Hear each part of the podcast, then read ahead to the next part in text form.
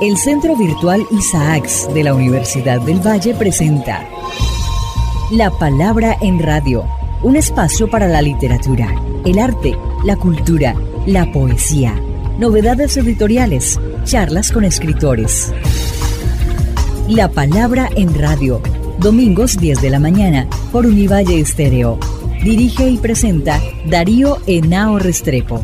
La Palabra en Radio.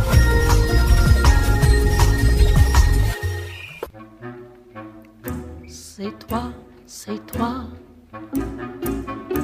Pour toi, pour toi. Que toi, que toi. A rien jamais que toi.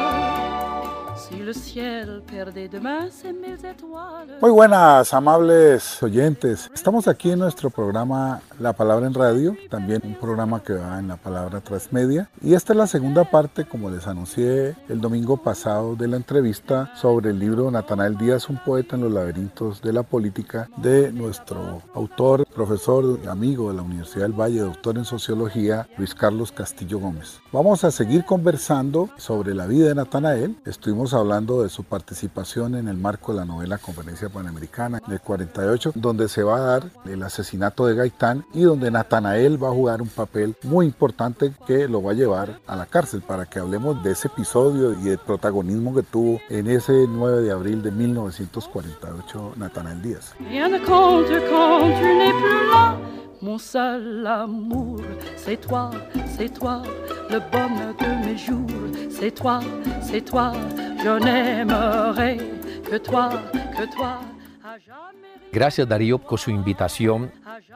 Esta pregunta que me parece muy importante cuando uno piensa en la trayectoria vital de este gran líder negro de la primera mitad del siglo XX colombiano. Yo creo que Natanael Díaz es un representante voy a emplear la siguiente expresión típico, de estos hombres negros líderes de los negros del continente suramericano porque en los momentos en los cuales él establece un liderazgo negro, no había realmente en el continente, en Sudamérica, partidos que tuviesen una ascripción completamente a lo racial. Habían dos experiencias anteriores, el Partido del Color en Cuba, que tenía pues una orientación, digámoslo así, racial, y también está el Frente Negro Brasilera, que había surgido en el Brasil hacia los años 1930. Liderado por Abdías Exactamente. Y en ese contexto, los liderazgos negros, no habían estas organizaciones más de orden racial y étnico. Estos liderazgos fueron recogidos regularmente por los partidos liberales. Y fue, digamos, el nicho en el cual estos liderazgos se fortalecieron y crecieron. Esa fue también la experiencia de Natanael Díaz. Natanael Díaz, desde muy joven, él entendía que lo que habían hecho el liberalismo de base popular, el liberalismo radical en el seno del Partido Liberal, era tal vez la fuente política y la orientación que más había reconocido y que más había defendido los derechos de la gente negra. En este caso, la Revolución en Marcha de Alfonso López Pumarejo. Por eso, desde muy joven, Natanael comenzó a militar en esas corrientes y bebió pues de las corrientes del liberalismo popular y del liberalismo radical. Y eso fue un carácter desde muy temprano del liberalismo del norte del Cauca, que incluso se oponía en cierta contradicción con aquellos liberales más tradicionales que estaban localizados en la ciudad de Popayán. Hay una gran tensión históricamente en esas corrientes en el seno del Partido Liberal. Natanael Díaz estuvo durante tres periodos en el Congreso de la República, 1944-1946, siempre de los sectores liberales radicales, en este caso del lopismo, ¿no? de los que seguían Alfonso López Pumarejo. Luego estuvo en otro periodo, 1949, pero allí se presenta la coyuntura que tú estás hablando. Ya desde 1947, cuando Jorge Lécer Gaitán se decanta como el líder del Partido Liberal, después de la derrota de 1946 por la, digamos, división de Gabriel Turbay y Jorge Lécer Gaitán, por la mitad pues se metió Ospina Pérez y fue elegido a la presidencia de la República. Luego de esto, Jorge Lécer Gaitán es nombrado pues el presidente del partido y allí Natanael Díaz se decanta por el gaitanismo y se convierte en el dirigente negro gaitanista más importante del departamento del Cauca y del valle geográfico del río Cauca. Y aquí hay una anécdota que es importantísima. Cuando matan a Jorge Eliezer Gaitán el 9 de abril de 1948, Natanael Díaz está en Bogotá y está con Manuel Zapata Olivella. Eso que la historiografía desconocía, que estos dos hombres negros habían jugado un rol importante en el 9 de abril. Pero recientes entrevistas como la trilogía del 9 de abril ahora nos descubren con testimonios de personas que vivieron directamente el acontecimiento del 9 de abril que realmente Natanael tuvo una actividad protagónica en ese momento. Eso es lo que está en el libro de Miguel Torres. ¿no? De Miguel Torres. Del, del, testimonio lo da Raúl Alameda. Exactamente. Raúl Alameda da el testimonio que era un estudiante de la Universidad Nacional, militante de la Juventud Comunista, y él fue testigo de lo que voy a decir, porque lo narra completamente en la trilogía del 9 de abril. Y es que Natanael Díaz, gaitanista consumado, ante la muerte de su dirigente político, se toma la radiodifusora nacional. Y se toma la radiodifusora con estudiantes de la Universidad Externado de Colombia y con estudiantes de la Universidad Nacional. Y él toma los micrófonos y se dirige a los negros del departamento del Cauca y emplea la siguiente expresión, que es una expresión muy difícil, muy comprometedora, pero que envía un mensaje muy fuerte a los negros del departamento del Cauca y también del Valle del Cauca. Entonces les dice, macheteros del Cauca, vengan la muerte de su líder asesinado.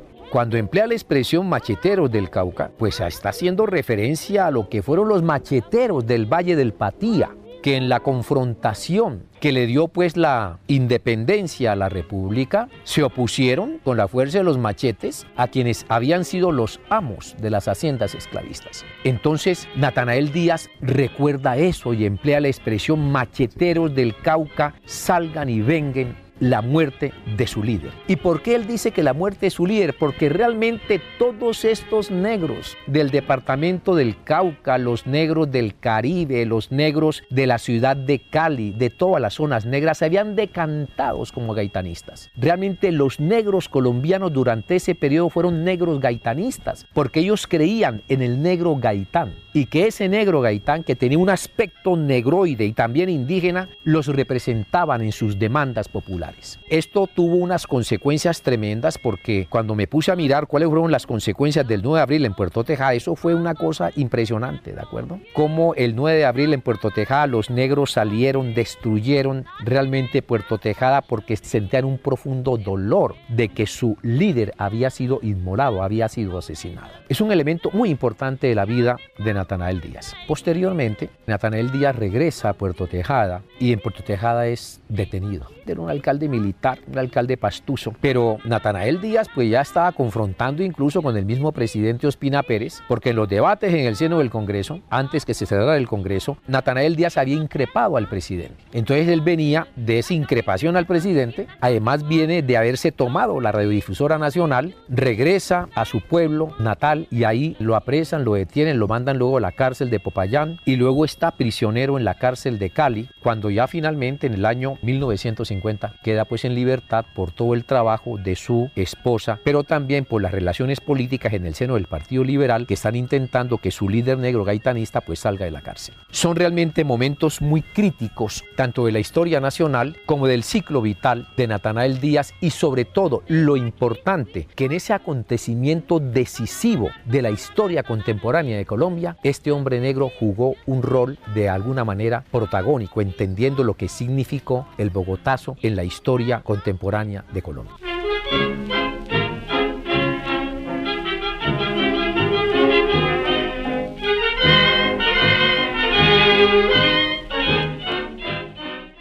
La violencia política de los años 50 y viene el Frente Nacional y Natanael ingresa también en ese momento, dijéramos en lo más radical que era el MRL, para que nos hable de la importancia que tuvo la militancia de Natanael en el MRL, Movimiento Revolucionario Liberal, fundado por Alfonso López Michelsen. Sí, claro, esta vinculación con las corrientes radicales del Partido Liberal, desde las corrientes lopistas de Alfonso López, luego pues gaitanista, pues Natanael no tenía más que militar en la corriente radical que significó el MRL en el seno del Partido Liberal, el Movimiento Revolucionario Liberal. El MRL pues prácticamente surge en el año 1957. Después que Rojas Pinilla pues renuncia, creo que eso fue un 10 de mayo de 1957, López que estaba pues exiliado en México porque él decía pues que la dictadura lo perseguía. Entonces López regresa digamos al país y un conjunto de intelectuales liberales le dicen pues a López que por favor se ponga al frente de esta corriente de liberales radicales. Y ahí digamos en alguna manera surge el MRL. Natanael se vincula al MRL. Eduardo Díaz pues su hijo que está vivo, estuvimos con él ahora en el lanzamiento del libro, pues él sostiene que Alfonso López Miquelsen invitó a Natanael Díaz a ser parte del MRL y Natanael Díaz pues aceptó la invitación. Entonces comenzó a militar en la corriente radical del liberalismo. Pero realmente en el seno del MRL rápidamente se decantaron casi que tres corrientes. Una corriente pues más liderada por Alfonso López Miquelsen, otra corriente de jóvenes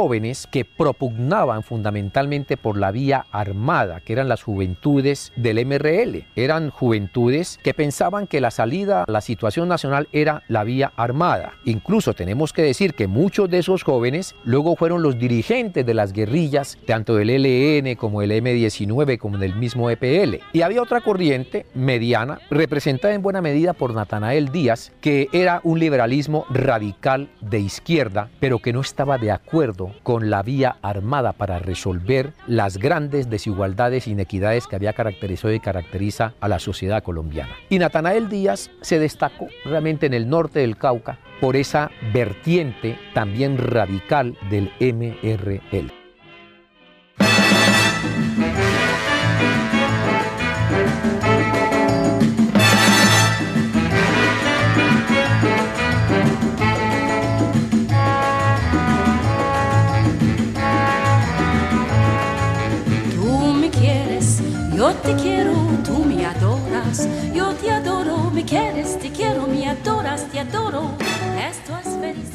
Pero hay una cosa muy interesante que lo retrata muy bien en ese radicalismo que tú estás enseñando. Es que Natanael hace una visita a Cuba y se toma ahí una foto de él muy bella con Fidel y otra con el Che Guevara. O sea, hay una simpatía como la hubo de todos estos dirigentes, todos jóvenes, con la revolución cubana, algunos con una visión más radical, pero es muy importante, dijéramos, esa apertura que tenía Natanael con la revolución cubana. Sin duda, digamos, Natanael, como todos estos jóvenes de América Latina, jóvenes rebeldes que se identificaban con la transformación social y que estaban en contra del racismo, la discriminación racial, las profundas desigualdades sociales, pues él era un admirador de la revolución cubana. La revolución cubana se convirtió en el faro orientador de la transformación social en América Latina desde un comienzo. Y entonces Natanael no era la excepción. Él sentía realmente una gran admiración por la revolución cubana, aunque nunca compartió la vía armada para la transformación social. Y Fidel lo invitó en el segundo aniversario de la revolución cubana y él va exactamente a Cuba. Y ahí es donde aparecen pues las fotos con Fidel Castro, las fotos con el Che Guevara, porque él admiraba sin duda la revolución cubana. Y ese es un momento importantísimo de la vida y de la trayectoria vital de Natanael Díaz, porque él al viajar a Cuba pensaba que lo que se estaba construyendo en Cuba, como pensaba del resto de jóvenes rebeldes del continente, que era el faro orientador de las juventudes y el faro orientador de la transformación social en América Latina ese componente, dijéramos, de su activismo político va a estar vinculado a algo que vale la pena que contemos a quienes nos están escuchando, que es su vínculo con el movimiento obrero, con el movimiento sindical. Creo que jugó un papel extraordinario y que nos hable de esa famosa huelga de hambre de la cual él hizo parte, que fue un acontecimiento trascendental para el movimiento obrero colombiano. Esa es otra faceta muy importante, muy interesante del liderazgo de este hombre negro. Pues él fue un abogado, abogado egresado pues, de la Universidad Externado de Colombia, pero fue un abogado laboralista, ¿no? Él se dedicó más al campo laboral del derecho y aprovechando sus conocimientos del campo laboral del derecho, él fue un asesor sindical. Asesoró, incluso construyó algunos de los sindicatos de los corteros de la caña de azúcar en el valle geográfico del río Cauca. Asesoraba legalmente a varias de las juntas sindicales de estos sindicatos obreros. Era el momento en el cual estaba FEDETAF, y se estaban pues construyendo estas grandes agrupaciones y estas grandes centrales obreras pues que venían de los años 1930-1940. Entonces Natanael se dedicó a la asesoría sindical y a contribuirle del conocimiento del derecho a defender las reivindicaciones de esos obreros, tanto obreros negros como obreros mulatos, obreros mestizos, pero también ahí él tuvo una impronta, porque yo creo que muchas de estas juntas directivas que tenían hombres negros fueron influenciados de una u otra forma por Natanael Díaz en su asesoría de orden sindical. Resulta que él también era asesor sindical del sindicato de Avianca. En ese momento, estamos hablando del año 1961, el sindicato se lanza a la huelga, el gobierno pues, de Alberto Lleras declara la huelga ilegal, le quita la personería jurídica al sindicato y destituye a los dirigentes sindicales. Y entonces es una respuesta muy fuerte de parte del gobierno, defendiendo en buena parte los intereses pues, de la empresa Avianca. Y entonces en buena medida, digámoslo así, acorralado ese sindicato, no sabe qué hacer. Han sido muy golpeados, tanto por la empresa como por el gobierno. Y entonces Natanael Díaz, en una decisión yo creo que sagaz políticamente, le dice al sindicato, mire, el sindicato perdió la personería jurídica el sindicato ha sido declarado ilegal. Todos sus dirigentes sindicales han sido despedidos de la empresa. La única decisión que podría lograr algo de las demandas del sindicato es ir a una huelga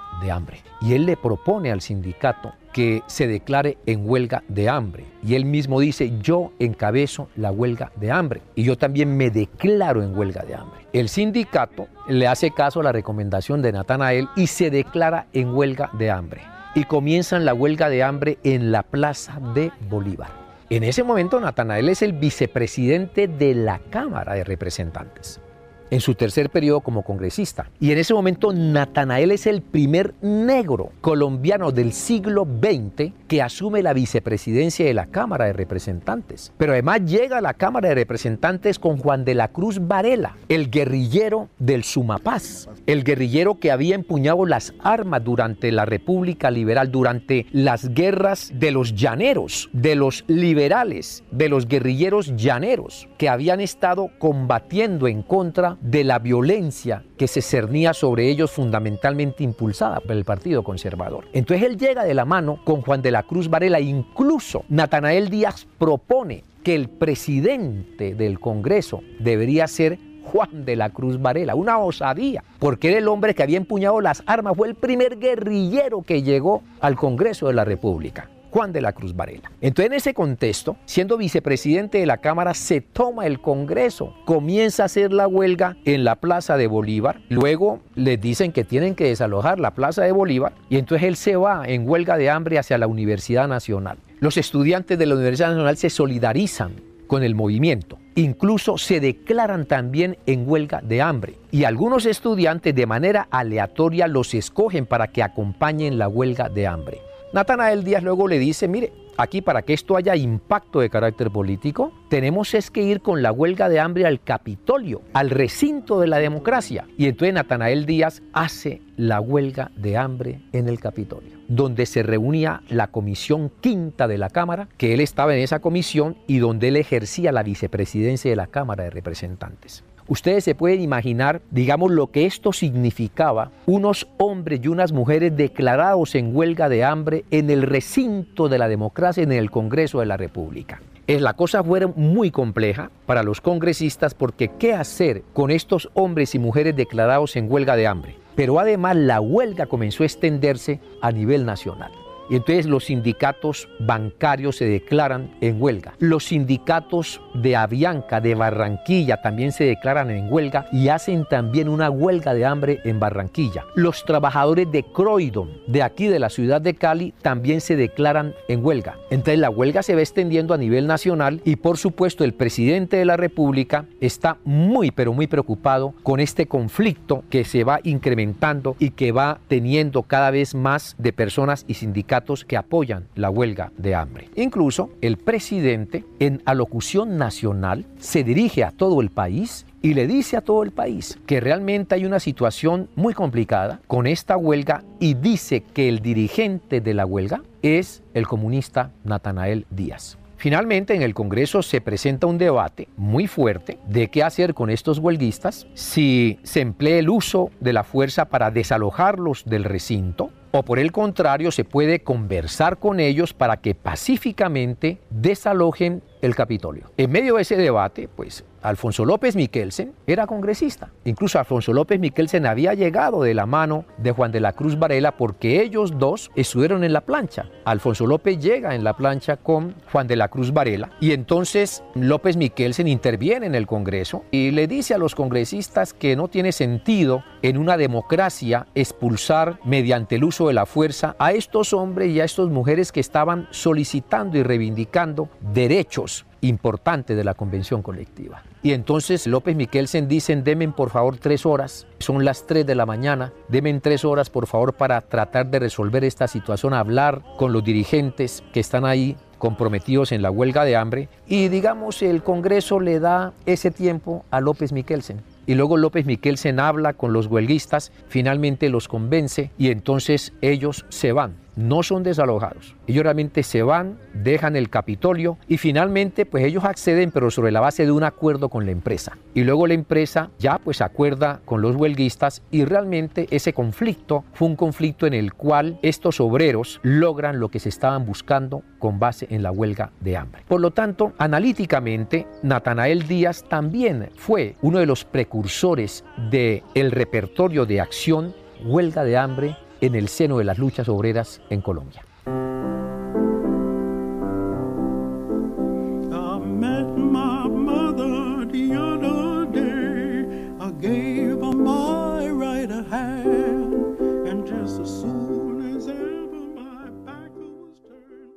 Bueno, y vamos a utilizar la última parte de nuestra entrevista para el Natanael poeta, Natanael de la cultura. Yo sé que por la vía de su amistad con Manuel, que había estado en Nueva York, había conocido a Marian Anderson y después Josephine Baker. Él acaba de escribir sobre eso y va incluso a traerlas acá. Nathanael fue de los que propuso y trajo aquí a Marian Anderson a Cali y a Josephine Baker para que hablemos de esa parte y cerremos un poco con la actividad poética de Nathanael y quizás con la lectura de uno de los bellos poemas que tú recoges en el libro.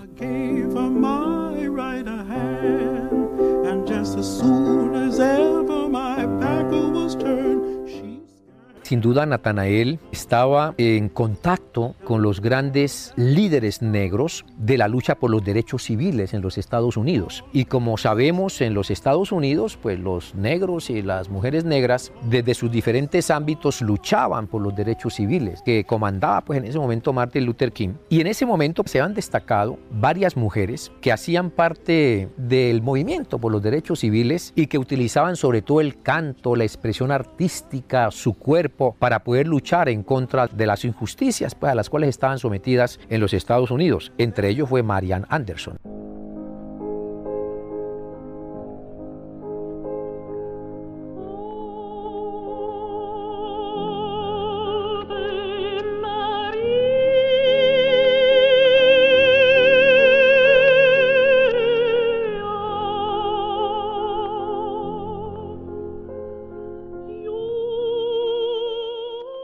Marianne Anderson fue considerada la voz del siglo, una contraalto que se destacó y que fue realmente la primera mujer que cantó en la ópera de Nueva York. Y Marianne Anderson tenía comunicación con Nathanael Díaz, la invitó a Bogotá y también la invitó la ciudad de Cali. Y pues Mariana Anderson vino a la ciudad de Cali por primera vez por allá en el año 1951, 1952, invitada por Natanael, y luego la volvió a invitar en el año 1956. Mariana Anderson era reconocida a nivel mundial como la contraalto más importante del mundo, de esas voces negras potentes como contraalto. Y ya pues había hecho conciertos prácticamente en todo el mundo. Se había movido ya por todo el mundo, por París, por Alemania, por Inglaterra, llegó hasta Rusia con su conciertos como mujer negra. Y entonces Natanael le invita a la ciudad de Cali y le hace una bella crónica escrita y que apareció en Relator bajo la columna de Clexidra, porque él tenía una columna en el Relator que se llamaba Clexidra. Y Mariana Anderson pues tuvo un concierto impresionante en el Teatro Municipal. Y él pues fue al Teatro Municipal, cubre el concierto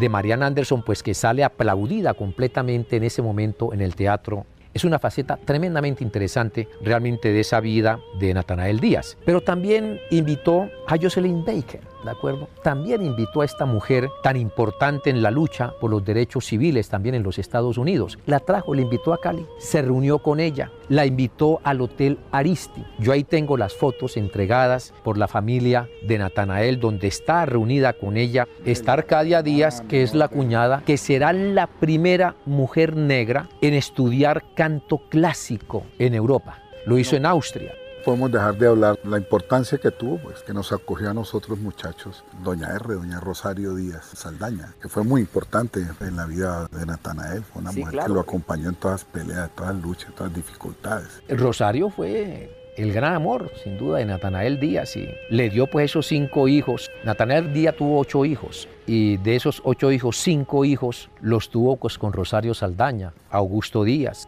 profesor emérito en la Universidad del Valle, sus estudios de historia en Alemania, Eduardo Díaz, que actualmente está en Bogotá, Omar Díaz, el actual profesor de tu facultad del Departamento de Filosofía, y también Carmen Díaz, egresada de la Universidad del Valle, de Química, quien hizo su doctorado en Química en los Estados Unidos, y por supuesto Natanael Díaz, profesor de la universidad durante mucho tiempo, director de la sede del norte del Cauca. Fueron, digamos, una estirpe, yo digo, de hombres negros inteligentísimos y una intelectualidad negra que ha hecho contribuciones importantes, en este caso al mismo campo en los cuales ellos se han desempeñado en sus actividades profesionales con la faceta poética de Natanael que también se está trabajando para publicar pues, la obra poética de Natanael después de esta bella biografía que nos entrega Luis Carlos Castillo y que creo que abre digamos, un espacio muy importante para conocer también esa faceta. Guillermo Alberto González dijo que Natanael Díaz era un poeta en los laberintos de la política y sin duda desde muy joven Natanael mostró esa vena poética.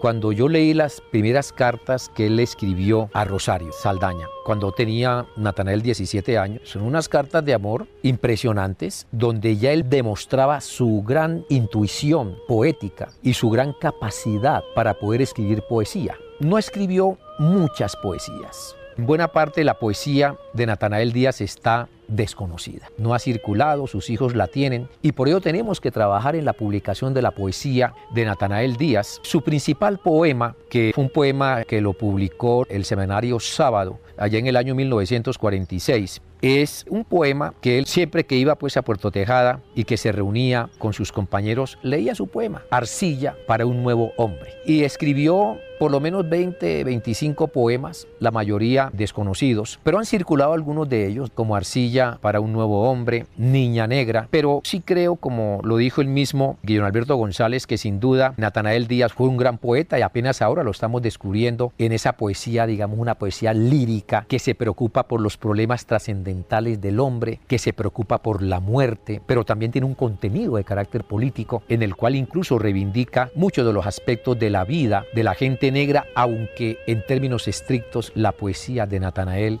no puede ser concebida como una poesía negra. Entonces yo quiero terminar, te agradezco profundamente Darío, quiero terminar con uno de los poemas yo creo más hermosos y de cierto contenido político de parte de Natanael que no ha circulado mucho como buena parte de su poesía, pero que yo creo merece ser conocido por el público y por la sociedad colombiana. Y es el poema No conozco el mar.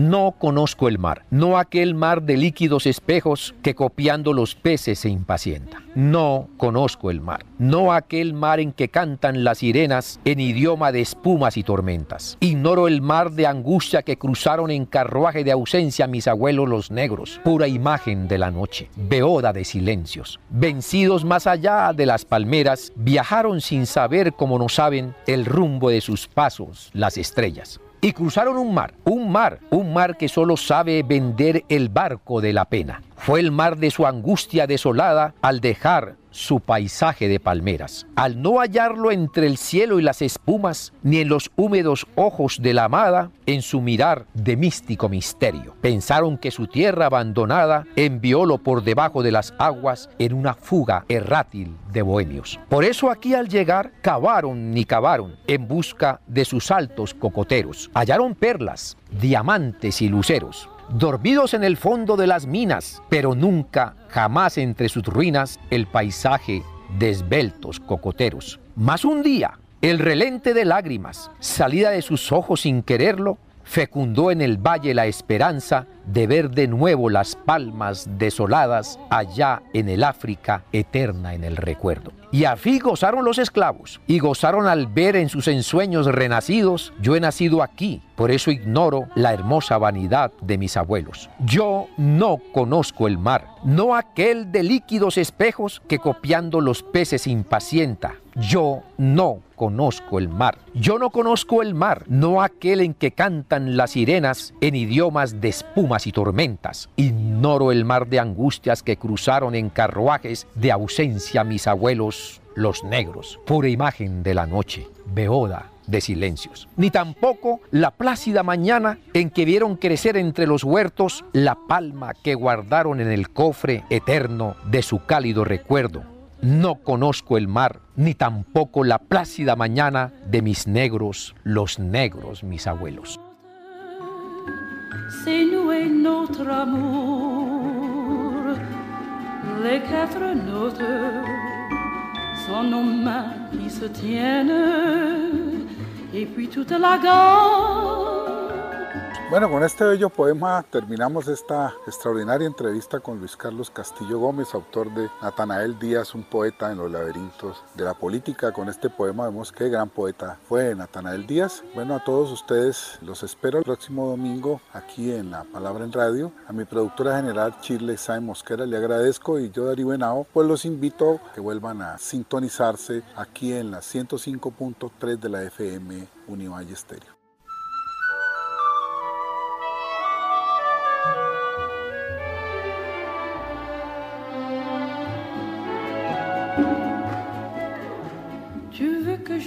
Chante une belle chanson, mais je ne connais pas la musique.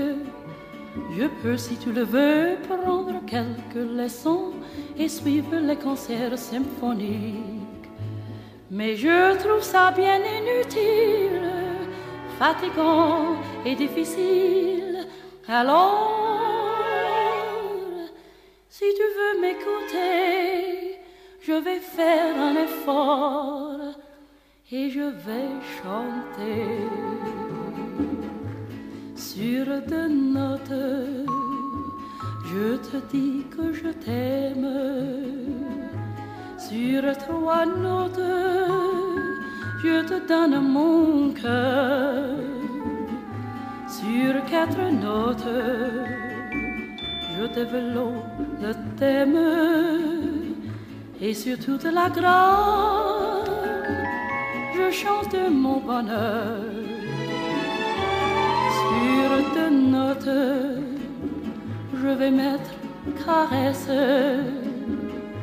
Sur trois notes, un amour frisson. Sur quatre notes, pourquoi pas nos ivresses? Et sur toute la gamme, ma chanson. Quoi, tu trouves qu'elle est trop vite faite Bien vois-tu, suis déçu. Je connais de beaucoup plus belles qui ont plu. Si tu veux que je te le prouve, écoute-moi sans te fâcher. Faut chercher jusqu'à ce qu'on y trouve un sens caché. Les deux notes, c'est ta vie et la mienne. Les trois notes, c'est nous et notre amour. Les quatre notes sont nos mains qui se tiennent et puis toute la gamme se traduit par toujours. Oh, combien ma chanson était belle et combien elle est faite pour nous, car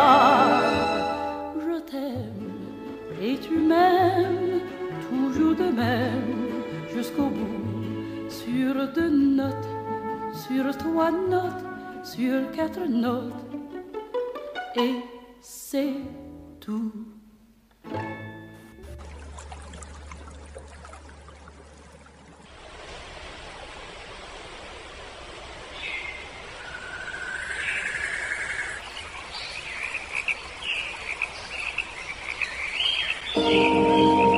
El Centro Virtual Isaacs de la Universidad del Valle presenta La Palabra en Radio, un espacio para la literatura, el arte, la cultura, la poesía, novedades editoriales, charlas con escritores. La Palabra en Radio, domingos 10 de la mañana por Univalle Estéreo. Dirige y presenta Darío Henao Restrepo. La Palabra en Radio.